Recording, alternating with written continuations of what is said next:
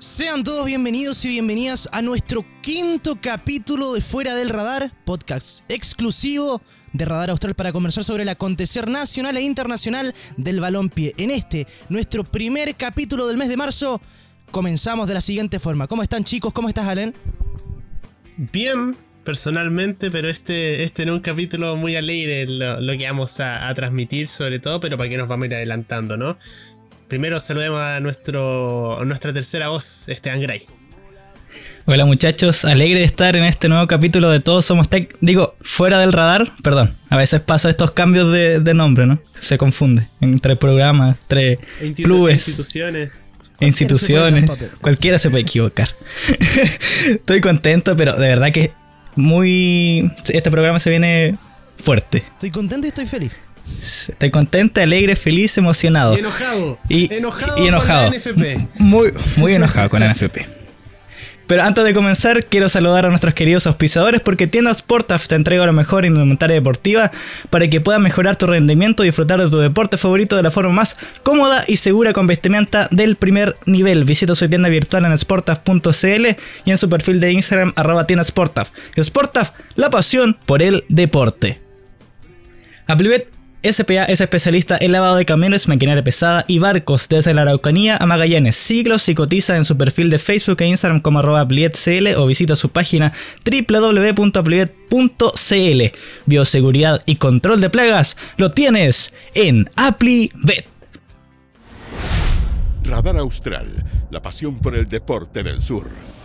Quiero comenzar este capítulo leyendo algo directamente desde Segunda División que dice, con preocupación y tristeza, todos los clubes de la Segunda División Profesional hemos tomado conocimiento de la decisión que el Consejo de Presidentes de la NFP ha tomado este día lunes 1 de marzo.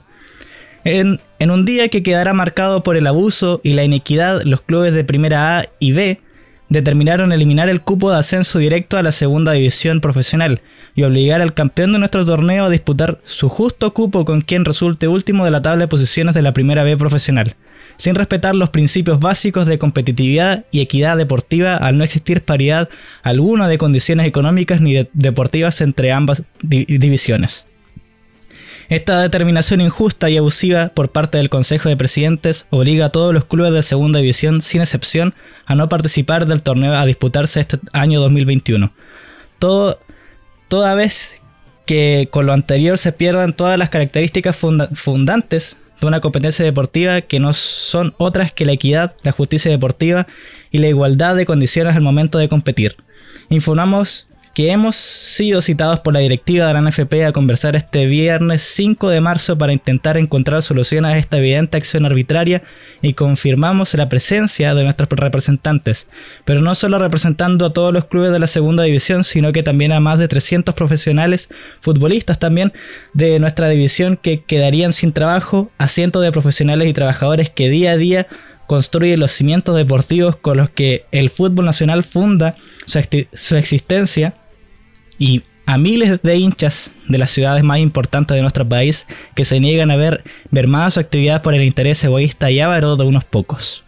Deportes Valdivia, Independiente Cauquenes, Colchagua, Colina, Recoleta, Vallenar, Limache, Iberia, General Velázquez, Fernández Vial, San Antonio Unido y Rodelindo Román. Bueno, históricamente el mes de marzo, el primer día del mes de marzo, trae cosas negativas. Siempre es como un día pesado, uno termina las vacaciones, siempre es un día complicado. ¿Por qué comunico esto? Porque esta reunión se realizó el primero de marzo. Tenía el antecedente, la noticia de que tal vez esto podía ocurrir, que estaba tal vez sentado en las fases que se iban a conversar sobre el medio cupo de ascenso, y resultó que el Consejo de Presidentes, una vez más, equivocándose en sus decisiones. Porque Segunda División no tiene cupo en el directorio. No tiene voz en el directorio. Por lo cual, Primera División y Primera B, sus presidentes y quienes conforman los directorios de aquellos clubes, tienen que tomar la determinación de cómo va a jugar Segunda División. Eso ya de partida es injusto. No poder conversar mi situación o cómo voy a poder jugar yo. En ninguna parte del mundo la competitividad te la van a premiar con disputar un ascenso con un equipo que le fue mal el año anterior. Porque esto resultaría de que el primero que saliera en segunda división debería jugar con el penúltimo de primera B. ahí estaríamos hablando de una falta de empatía total y de competitividad por parte de la NFP y por el grupo de directorios, que una vez más están velando por poderes económicos y por no repartir la torta entre todos. Porque se sabe, por algo quieren menos cupos, por algo hay menos integrantes en la mesa. Entonces esto me parece una vez más equívoco, injusto, vergonzoso, porque le está quitando a equipos de segunda división que tienen pocos recursos, que les cuesta organizarse, que con las pocas lucas que tienen tienen que organizar todo un año y además con el tema de la pandemia, esto ya es una desigualdad total y una injusticia muy pero muy vergonzosa. Yo estoy enojado y vergonzoso por la decisión que se ha tomado. Se supone que son los dirigentes quienes velan por nosotros o por el buen fútbol para que todos podamos observar buen fútbol. Pero con estas decisiones lo que hacen es poner en vergüenza nuestro deporte, nuestro fútbol y además la competitividad que siempre existió. El capítulo pasado ya hablamos un poco de esto en, extenso, si quieren, para no ser repetitivos para la gente que nos escucha. Eh, pueden ir al capítulo anterior si no lo han escuchado, si no, lo diré de manera más breve. El, asunto de que, alguien salga campeón y que, tenga la posibilidad de quedarse en la misma edición después de una campaña, eh, me parece una, idea absurda, una idea tonta. Algo que, como decía Pascual, eh, no es meritorio deportivamente, una vergüenza. Y el capítulo pasado lo hablamos con, con una esperanza de que se, se, decretara otra cosa, se diera un cupo directo, algo así. Finalmente se ratificó eh, el peor panorama, que la categoría de ascenso, una categoría como ya hemos dicho varias veces en este podcast, olvidadísima por la NFP, eh, no tenga ni siquiera ahora un cupo de acceso directo, que ya parece una broma. Después de todos los problemas que ha tenido la segunda división, ahora parece un chiste de mal gusto que además no tengan ascenso directo. Y. oh, se me, fue la idea. Ah, sí. Y me parece que la postura que están tomando los clubes de segunda división en esta instancia es totalmente la correcta. O sea, tienen que presionar a la NFP. No los tienen, no pueden votar entonces no les dejan opción. Y, me, parece un acto de muy mala clase de las directivas de todos los clubes que votaron que sí al medio cupo. Pero sobre todo los clubes de la B, que están a una campaña mala de terminar en esa división. ¿En serio van a votar de esa manera? Yo sé que me imagino que. espero, no, pero lo natural es que ningún club eh, se proyecta para descender. Pero sí o sí, un club de la B va a estar el próximo año en segunda división. Y bueno, ahora por ahora está ese medio cupo que esperemos que se cambie. Pero verdad, tanta gente de la B votó para que cuando bajen tengan solo medio cupo para intentar retornar. No sé, me parece increíble. Es que es tema de. de asegurarse el cupo, de asegurarse la plata, como decía Pascu. Porque es algo que obviamente les conviene a los 16 equipos de, primera B y que obviamente no van a querer bajar una división que, tiene tantas reglas en su contra, porque recordemos que no solamente es este tema de medio cupo, sino que también de 5 cupos, sub 25 y un cupo de extranjero, algo que está obviamente eh, en desnivel a lo que es primera A y primera B. Y recordemos cómo fue o por qué o para qué fue creada la segunda división. ¿Quién creó la división Sergio Jadwe? Para ayudar a sus amigos, obviamente. Para tenderle la mano a los equipos que quizás tenían podían dar mayor aporte económico y para que no pierdan el título de profesional. Un, un atado que, que no solamente empieza este año, sino que hace 11, 12 años atrás. No, y como dice Esteban, esto es solo eh, la gota que como el vaso, pero los problemas vienen desde el inicio de la segunda edición. Este es solo uno más a tantos que han habido. el más grave, probablemente, eso sí.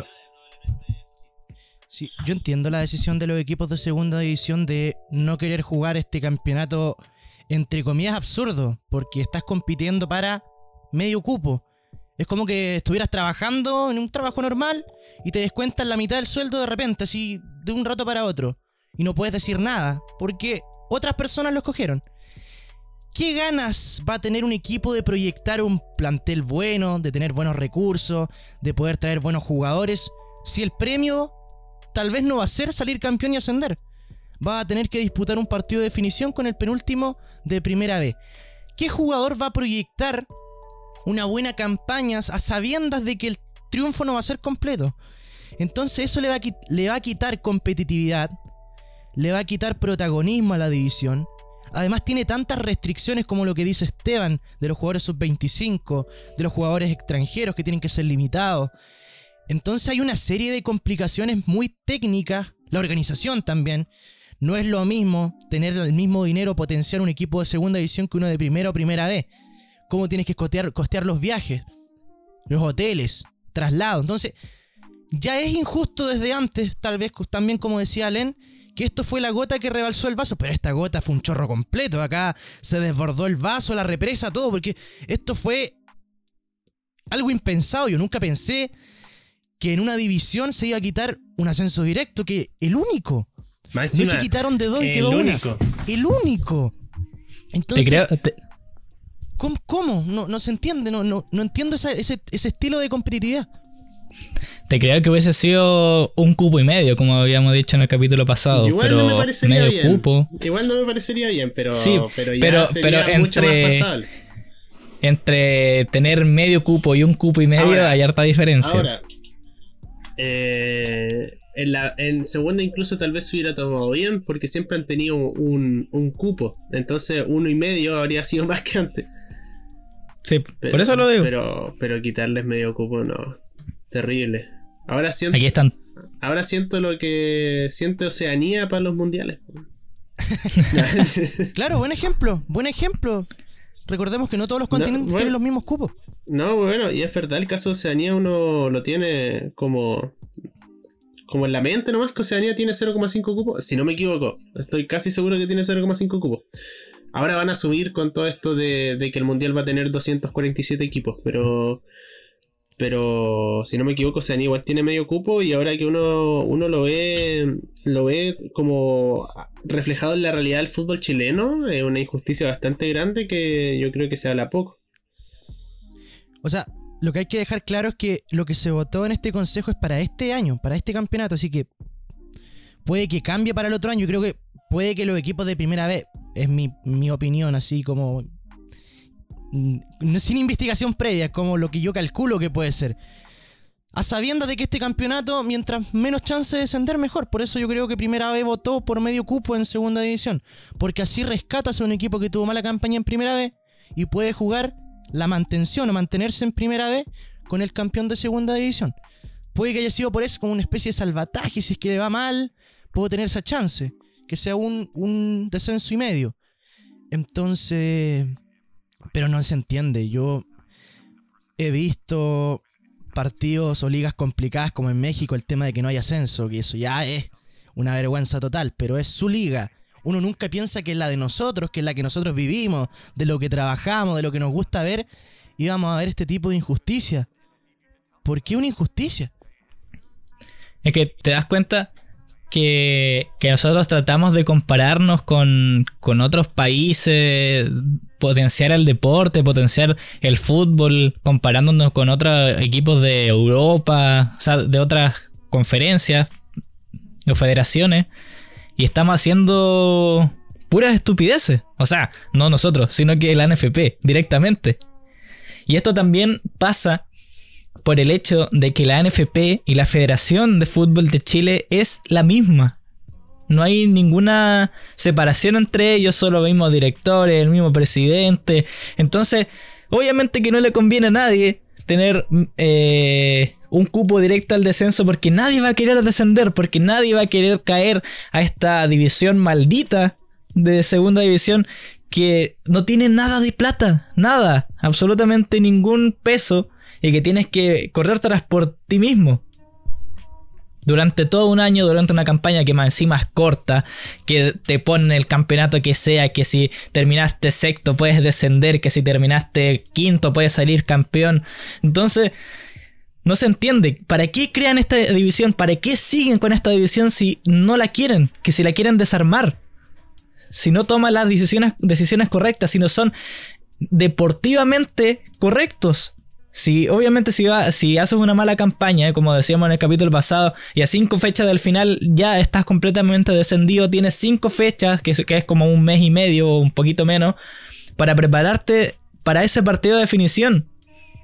Entonces, deportivamente, está mal, mal, está mal partida la torta. Y no, incluso aunque el descendido descienda en la última fecha y el campeón de segundo gane con 10 fe- fechas de antelación, la confección de los planteles es diferente. Ya lo dijimos. Un cupo extranjero, solo 5 jugadores mayores de 25 años. A diferencia de los 5 extranjeros y la regla de que no importa la edad en la primera vez, que te da un juego totalmente diferente. Independiente de que puedas ser el, el peor equipo de la B, eh, puedes tener incluso un plantel superior. Se puede dar el caso. Dinero de transmisión también. Que incluye a primera vez, entonces. Es todo diseñado. Yo siento de verdad que. Espero también que se eche pie atrás. Con esto de la suspensión del campeonato, de que los equipos no van a jugar. Espero de que se dé vuelta esa decisión. Hay un actor muy importante ahora en relación a que se dé pie atrás. Y es Arturo Vidal. Ardal Vituro. Arturo Vidal. Sí. ¿Qué, qué dijo? Ardal. Sí. Ardal No sé si- si tienes por ahí el- el- el, el tweet que puso. eh, Arturo Vidal, que, que si es que alguien no lo sabe, es dueño de Rodelindo Román. Y a través de sus redes sociales dijo lo siguiente: Gracias por el apoyo a estas instituciones. UC, La Serena, Palestino, Melipilla, Lautaro de Uín y San Marcos de Arica, que entienden que hay que buscar condiciones justas para todos los clubes profesionales. El resto, asegurados, cobardes, preocupados de sus bolsillos y dañando a los demás. Una vergüenza. ¿Y sabes lo que les puedo decir yo? Por primera vez estoy de acuerdo con Arturo Vidal. Hay muchas No críticas podía en estar torno a más de Vidal. acuerdo yo con Arturo. Hay muchas críticas en torno a Vidal sobre el tema. Yo creo que por mi parte me las saltaré. Sé que se habla de que está hablando por sus intereses personales. Puede ser. Pero, pues, porque alguien que no suele dar opiniones de este tipo de temas. Pero ya que está su opinión, creo que es valiosa. Sí. Decían que no, no podía, o sea, si, es- si es que no se cambiaba, podía no venir a jugar. No, yo siento que eso Decían no, no- por ahí. no creo que pase. No creo que llegue a pasar. Yo Me parecería un bonito gesto sí, en, apoyo. Sí. Pero, Es que como, pero decía, igual. como decía Esteban, que la federación y la NFP es lo mismo. Chicos, igual el tema está en que. eh, por ejemplo, nosotros estamos grabando jueves, mañana viernes. Se supone que la NFP va a tener una reunión con, con los presidentes de, Segunda División. Ya, ponte tú que se arregle la situación, pero este tema de Segunda División va más allá. O sea, si nosotros estamos grabando hoy día y mañana se cambian las cosas, prácticamente no va a cambiar nada en, en nuestras eh, opiniones. Se está pasando por cualquier parte de la Segunda División. Aunque se arregle la situación. Aunque se mañana. Sí, pues. Hoy día estamos grabando, que se sepa, estamos grabando un día de jueves. Si mañana se cambia la decisión y tal vez vamos a quedar nosotros como que como payasos, no. Pero. eh, Como esto tonto. no cambia nada. Claro. Nos estamos poniendo el parche antes de la herida. Y ya se equivocaron ahí. Ahora puede que la arregle, está bien. Pero nadie los va a felicitar así, oye, muy Mejor. bien por cambiar la Ojalá, decisión. Obviamente. ojalá que Se este capítulo pierda vigencia. Ojalá que este capítulo pierda vigencia. O sea, vigencia en ese sentido. Vigencia no va a perder porque. Sí, obviamente. que las críticas, mira, hablemos más allá del cupo de, del Sí, 0,5. dale. ¿Qué cambios propondrían ustedes a la segunda división para que haya un trato más parejo? Empezando porque reciban dinero del CDF. Y transmisión Obviamente de paso. transmitiendo Y- los y partidos. transmisión de paso. Transmisión de partidos. Que sea una división a la par con segun- con primera vez. Yo- o sea, me refiero En en. cupos de extranjero y eso, yo creo que también lo Sí. equiparía porque es una división profesional. No es nada una. Y más. Y más equipo. O sea, tener. em, tres divisiones de 16 por lo menos. Porque a mí me gustaría que sean todas de 18. Pero un país chico tampoco se puede. A mí, bueno, a mí me gustaría, en vez de los- la regla de los sub-25, que hubiera reglas sub- de minutaje, como hay en primera división o en primera B, para que igual los juveniles puedan tener espacio, porque es importante también que, que vayan teniendo minutos, porque en segunda división se juega mucho con juveniles, obviamente porque está la regla, pero en vez de, la, de esa regla de tener cinco jugadores en el plantel, que se tome el minutaje de minutos que tenga en cancha de los juveniles. Eso arreglaría Y un yo- poco la situación para no estar creo- obligado a traer. le pueden, quizás le pueden poner más minutos a los juveniles, pero no sé, se tendría que conversar en un caso hipotético. Y bueno, yo creo que también con lo de TNT Sports, que ha ampliado tanto sus señales, yo creo que. ¿Qué sé? Yo creo que de partida se debería dar completa la B, que eso no está pasando. Pero en un mundo ideal donde se debería dar completa la B, lo mínimo es que TNT transmita partidos de segunda. Hay clubes con gran arrastre en segunda que incluso pienso que están siendo desaprovechados y que, Como Vial y y- Conce. y que Ah, otra polémica también. Sí, y que después, cuando son los partidos importantes, dan el compacto. Y ahí nomás se acuerdan que existe la segunda división. Lo que le estaba contando es que también hay otra polémica en segunda división que es con Vallenar. Que le descontaron puntos por una denuncia por problemas administrativos que lo impuso el Tribunal de Disciplina de la NFP y que que se supone que tiene al borde a- del descenso a, a Vallenar por el hecho de que estaba a tres, si pierde los tres puntos desciende y en ese caso salvaría a Deportes Concepción. Entonces, es, es todo una tabaca. Está todo tirado a la chuña, como se dice. Son problemas de aquí, son problemas de por acá, tienen problemas por todos lados. Entonces, ¿qué hacer con una división que está completamente basureada por todos lados? Juguemos al mundo ideal. Al campeonato ideal. Al torneo ideal de la NFP. En las tres divisiones. ¿Cómo, cómo sería para nosotros? Ah, yo pensé que estabas describiendo eso. Eh, ¿Cómo sería? A mí me gustaría que fuera equitativo. Que los dineros sean repartidos equitativamente. Que la popularidad sea un tema, pero eso es distinto. O sea, yo sé que Colo Colo no va a transmitir muchos más partidos que San Marcos de Arica, o que Palestino, o que la Unión. Pero los ingresos juegan igual. Tienen que viajar igual a Arica, tienen que viajar igual a Concepción, a Talca, donde les toque jugar. Cambia la popularidad, cambia el impacto. Pero para mí los dineros y los recursos deberían, de hecho, ser más para los equipos más chicos porque tienen menos chance de producir. Colo Colo puede tener, no es que esté andando con Colo Colo, la Católica, la U, puede tener recursos para vender camisetas, puede tener recursos para, no sé, comprar eh, entradas para los hinchas, los abonos. De ahí sacan mucho dinero. En cambio, los equipos chicos es con lo que tienen y es con lo, que, lo poco que generan y tienen que tener los mismos gastos que tiene que tener Colo Colo, Católica, la U, los equipos más grandes. Entonces, yo siento que al ser equitativo los dineros que se reparten en transmisión, eh, sería una buena política para mí, o sea, mi opinión, para que haya un poco más de transparencia en el fútbol, porque eh, hay que decirlo, está muy manchado. La Y ten, NFP, ten en cuenta, la dirigencia está muy manchado. ten en cuenta, Pascu, por ejemplo, yo trabajé dos años en Provincial Osorno como community manager, como se dice. Y, y la verdad es que me di cuenta de que obviamente no es fácil. No es fácil estar en un club en tercera división. Y también me di cuenta de que el hincha es muy exitista. Ponte tú, si yo me acuerdo que hace unos años cuando Sorno subió a, a segunda división el 2016, jugó el 2017 en segunda, ese último partido acá en el Rubén Marcos, llenísimo, pero llenísimo. Imagínate cuánta plata se recaudó ese día. Pero después llega, llega a la segunda división y el Parque Chot abandonado completo, no hay nadie. Entonces, esa plata ya no está. La considerada la plata de los. de los. eh, de las entradas tampoco las puedes considerar porque la gente no va al estadio porque es una división que no llama, no pega. A lo más uno o dos partidos en la temporada que son buenos, entre comillas, o que le llaman la atención a la gente, pero nada más, pues. Y ahora con el tema de. del de la pandemia tampoco. po. Los estadios estuvieron vacíos, algunos se las arreglaron, contrataron sistemas de transmisión que costaban como un millón y medio por partido y que salían perdiendo. Entonces, es todo un tema, pero horrible, horroroso. No hay por dónde tengas una ganancia en segunda división. Con los PCR, con limpiar toda la...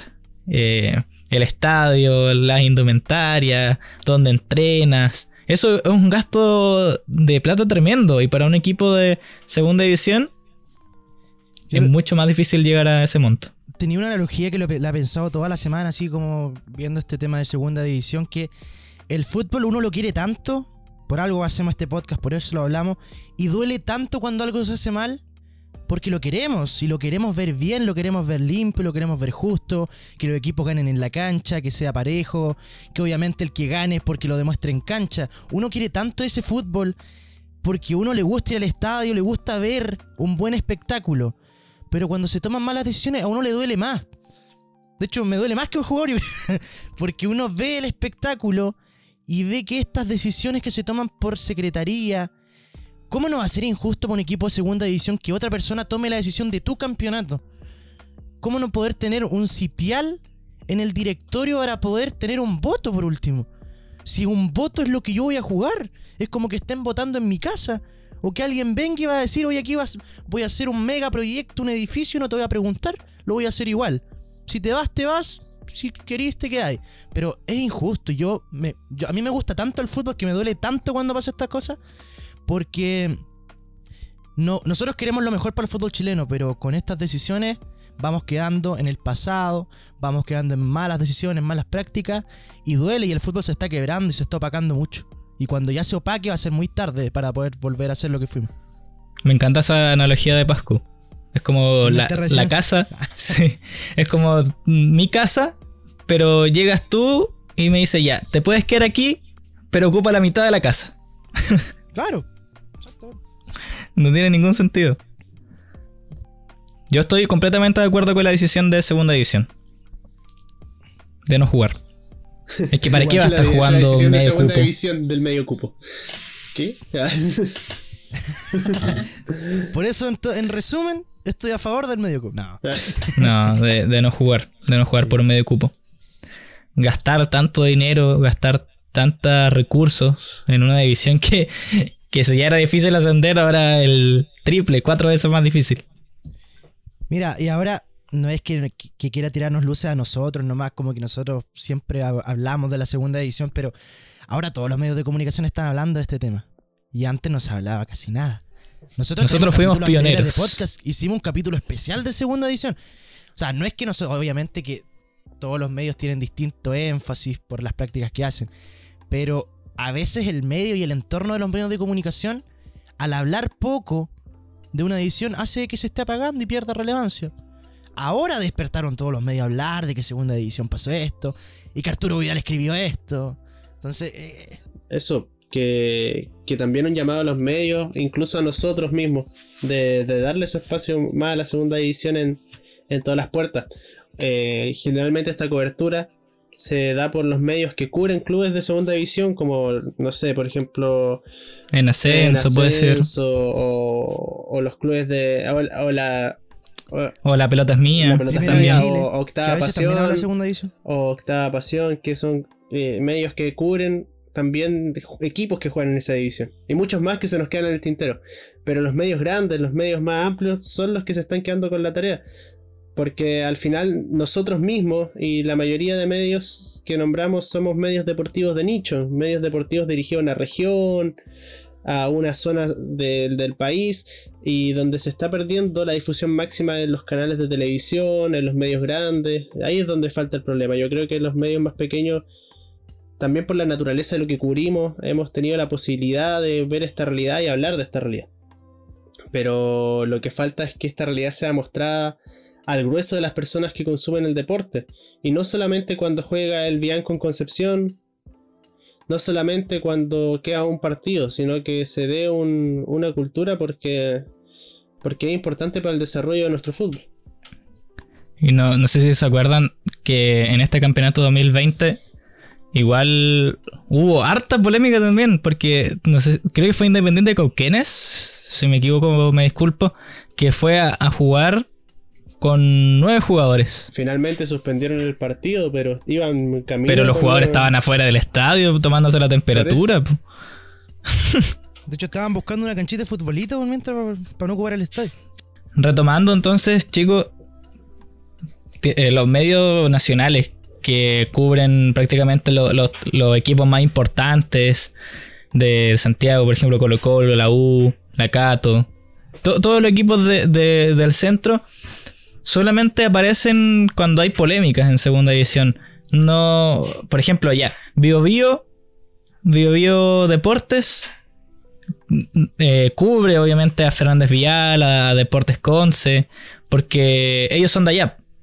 Pero otros, otros, otros medios no lo hacen y son medios que son influyentes en las personas, que muchas veces la gente llega a eso, solamente a esos medios de comunicación y la gente no tiene idea de lo que pasa en segunda división. Hay momentos donde se da una breve cobertura, pero son contadas con las manos y es casi como un artículo especial. Por eso te digo, pues están las polémicas, cuando hay este tipo de controversia. Y ahí es cuando se dan cuenta, oh, ¿verdad que esta división tiene siempre problemas?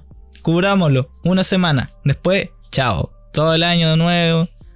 Entonces, llevamos 12 años así. 12 años. Se suponía que era como, esta división es como una de transición entre el amateurismo y el profesionalismo. Pero te lo digo de- derechamente, sinceramente, tercera A es mucho más profesional que segunda división. Oye, la transición rara. ¿Cómo será el camino final entonces? Claro. Es como tener una ruta con pavimento y que haya 10 kilómetros de ripio. Y esa es la transición que estamos viviendo acá con Exacto. división. Eso. Pasco, hoy día estás muy buena con las analogías. Me gusta Filosófico, eso. filosófico Sí, y Filos- digo, sí. Es que, es que da- Bien aprendido, bien aprendido este. volver a la, Sí. a la rabia de lo conversar. Es que esto, estos temas son para conversar y hable mucho debate. Esto abre muchas aristas para poder interiorizar en lo que estamos conversando, porque igual hablamos desde, desde la molestia. O sea, eh, fue bueno porque nos da contenido para poder conversar, pero a la vez mal, obviamente, porque es un. des- arruina lo que es el fútbol, la buena competencia, pero entre tantas analogías y seguir en lo mismo, es- da, da lata, la verdad, ver que esto se repita tantas veces. Lo dijo Esteban, con un equipo que tuvo que ir a jugar con nueve jugadores, presentarse en el estadio. Cuando iban llegando les dijeron que no iban a jugar, que se suspendió el partido. Se pudo haber suspendido antes. Ese manejo comunicacional que tienen en, que tienen en la dirigencia. No, sí, hay, hay un enredo un- tremendo. Desorganización. Tema de los cupos, de los ascensos, de los descensos. Entonces, malas prácticas que ya van 12 años y seguimos hablando de lo mismo. ¿Para qué está la división entonces? ¿Para qué se Claro. denomina segunda división profesional? ¿Qué, qué- qué ganan los pobres equipos que tienen que valérselas por sí solos? No tienen plata de televisión, tienen poco ingreso, tienen que jugar con restricciones. Tienen que rogarle a los auspiciadores para que los auspicien. Valga Y la se supone que estamos en pandemia, hay que ser más colaborativo. Obviamente, si le das un ascenso directo, que es lo obvio que debe haber, al equipo le va a entrar más ganas de competir. Voy a decir, voy a armar un buen proyecto, puedo salir campeón y puedo subir. ¿A qué equipo no le gustaría subir a primera vez? O a primera edición, a todos, obviamente. Entonces, le das más motivación al equipo para que jueguen bien. A mí si me das a elegir un campeonato con medio cupo, yo no te voy a jugar bien. O tal vez me gusta jugar fútbol, pero no voy a ser, no va a ser con la misma actitud. No va a ser como pensando en un premio. Imagínate el campeón. No va a ser el mismo festejo sabiendo que tengo que jugar un partido de definición para poder subir. Entonces es Te- todo distinto, es todo raro, complicado. Te vale un tiene- título, te vale un título, pero no, no un ascenso. Entonces, ¿para qué estás jugando? El título. Entonces, La gracia del título en las divisiones inferiores es las- el campeonar y subir. Es la magia. Claro, no, no es un trofeo, no es una No copa. solamente la copa Es es, algo bonito, es- salimos campeones, pero la emoción es el próximo año vamos por un desafío mayor, crece el proyecto, subimos un peldaño, estamos más cerca de, de la elite, o llegamos a la elite en el caso de los equipos de primera vez. Pero. Pero un salir campeón y no, y no y no subir en una división inferior es ridículo. Yo, yo no lo había escuchado nunca. ¿Se acuerdan hace Bueno, unos México, años cuando cuando Valdivia ascendió de, de- de segunda división a primera B, que era una cuota de 200 millones de pesos por jugar la primera B? exacto, el 2016. 200 millones de pesos. 200. Y además hay que pagar una millonada po, para poder subir. El premio que te ganaste tienes que pagar para tener el premio. O sea, ya te entiendo que puedas tener una cuota de inscripción, obviamente puede pasar. Pero tantos millones por Perdón, equipo que. eh, ¿Sí? Pascu, un error. Dime. Eran 50.000 UF, 1.300 millones de pesos para asegurar su inscripción en la B. 1.300 millones de pesos. Sí, 200, 200 millones de pesos era el presupuesto de, de Valdivia en ese tiempo. Imagínate, por 1.300 millones de... Se sabe que el fútbol genera plata, siempre ha generado mucha plata, pero no es igual para todos. No todos los equipos generan tanto. Mira, yo lo más vergonzoso de todo esto y lo que me da más rabia es que esta decisión se tome sin preguntarle a los clubes, que no tengan voz ni voto en el directorio. Eso ya lo encuentro una vergüenza. Porque obviamente si es tu campeonato, tú vas a disputar cómo alguien va a tomar la decisión por ti. Obviamente que van a, van a velar por sus intereses antes que nada. Obviamente un equipo de primera vez va a decir, uy, voy a tener menos oportunidad de bajar. Así que voy a votar medio cupo. Mm. Y los de segunda tienen que esperar que esos directores egoístas, ah, porque esto, esto fue egoísta, el pensamiento fue egoísta, pensando en tu equipo nomás, no en la buena competencia.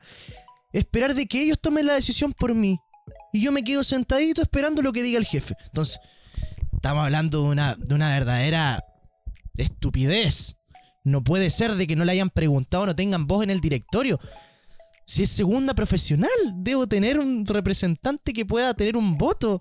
Si es mi campeonato, es lo que voy a jugar yo. Eso ya lo, de partida, eso ya es un despropósito. Me llama la atención de los equipos que votaron en contra de, de este medio cupo. En- Bueno, la Católica, la Serena y Palestino, pero también está Melipilla, Lautaro Dovin y San Marcos de Arica. Tres clubes que empezaron ahí, que vienen de ahí, que saben cómo es esa división. Por eso yo quiero tanto a San Marcos. Ese San Marcos es un equipo que está. Iba a decir un- una palabrota. Está lejos, está lejos, está la- en Arica. eh, que está siempre lamentablemente olvidado. De hecho, ha, ha tenido poca cobertura de transmisión. Porque igual es lejos llegar ir a transmitir Arica. Pero es un equipo que siempre se caracteriza por.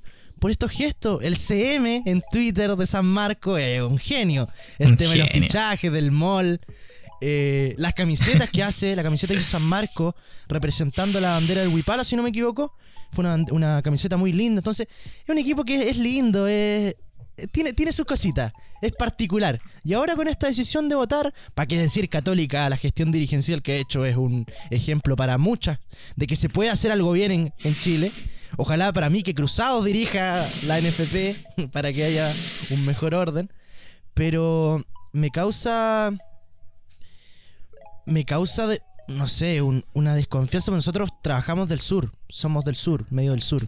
Que Deportes Temuco y Deportes Puerto Montt hayan votado a favor. Nos duela, o sea, no- nos molesta a nosotros como sureños, porque es nuestro, entre comillas, nuestro. Nuestro medio influyente, donde, donde es nuestra cobertura, exactamente. Entonces, ¿por qué? La pregunta es: ¿por qué votar A mí así? me da vergüenza. ¿Qué los lleva a votar así? Me da vergüenza. Claro, es no pensar deportivamente pensar en tus intereses. ¿no? Está bien, el fútbol, aparte de ser un deporte, es un negocio. Pero es que si haces lo- lo- las cosas mal, tienes que aprender que hiciste las cosas mal. Y bajar, y listo. Claro, No imagínate. te pueden. no- porque al final ese, ese medio cupo de descenso es, hasta se puede tomar como un premio. Para el que la le hizo todo mal. Exacto. Imagínate, Universidad de Chile en esta semana ha hecho como dos despropósitos eh, horribles. Lo primero, el presidente confundió el nombre de la institución de Universidad Católica y Universidad de Chile. Y ahí, eso para la galería fue un. Pero es que no te podía equivocar ahí, pero bueno, se equivocó. Es que, ¿cómo? Es que de verdad.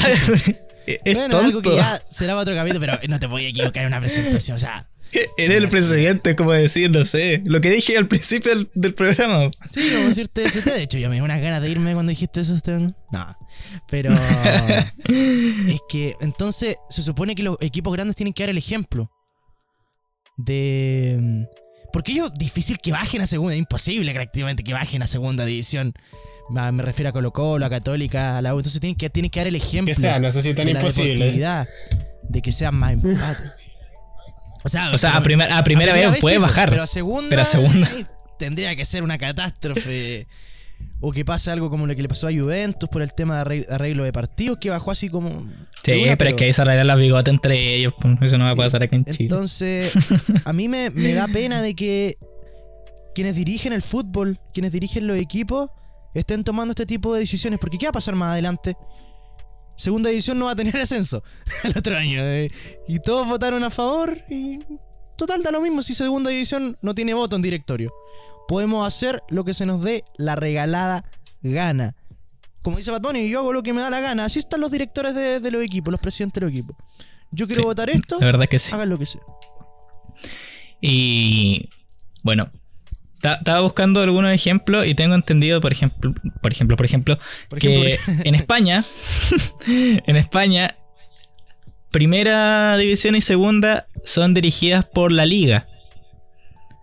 Y ya creo, no sé si se llama segunda B y tercera división y todas las divisiones para abajo son dirigidas por la federación. Aquí en Chile pasa algo parecido. Que la federación creo que solamente se encarga de, de la selección y no hay más nada. Y el que se dirige de, de el que se encarga de dirigir la- el fútbol profesional, la ANF ANFP y el fútbol amateur, la ANF. ANFA. La ANF. Entonces, Y ANFA es bastante organizado, ¿ah? de hecho yo...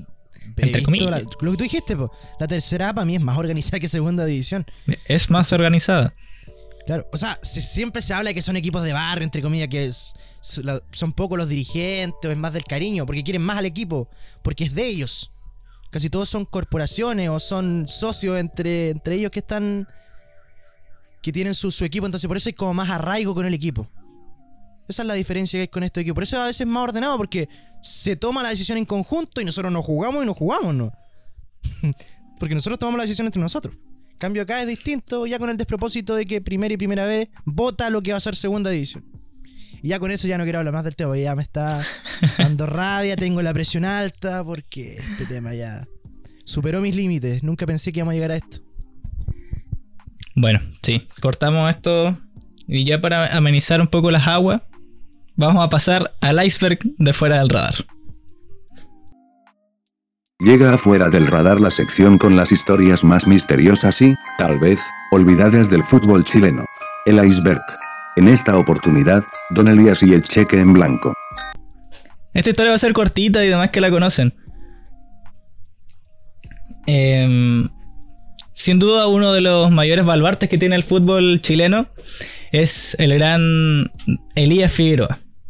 Perdón, Don Elías.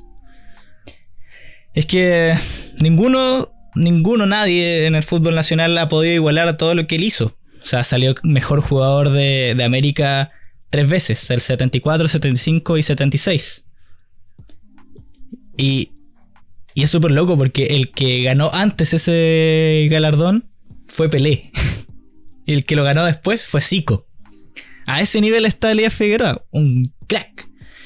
Pero hay una historia que no muchos conocen, y quizás sí, y es que fue bastante seducido por jugar por la selección brasileña.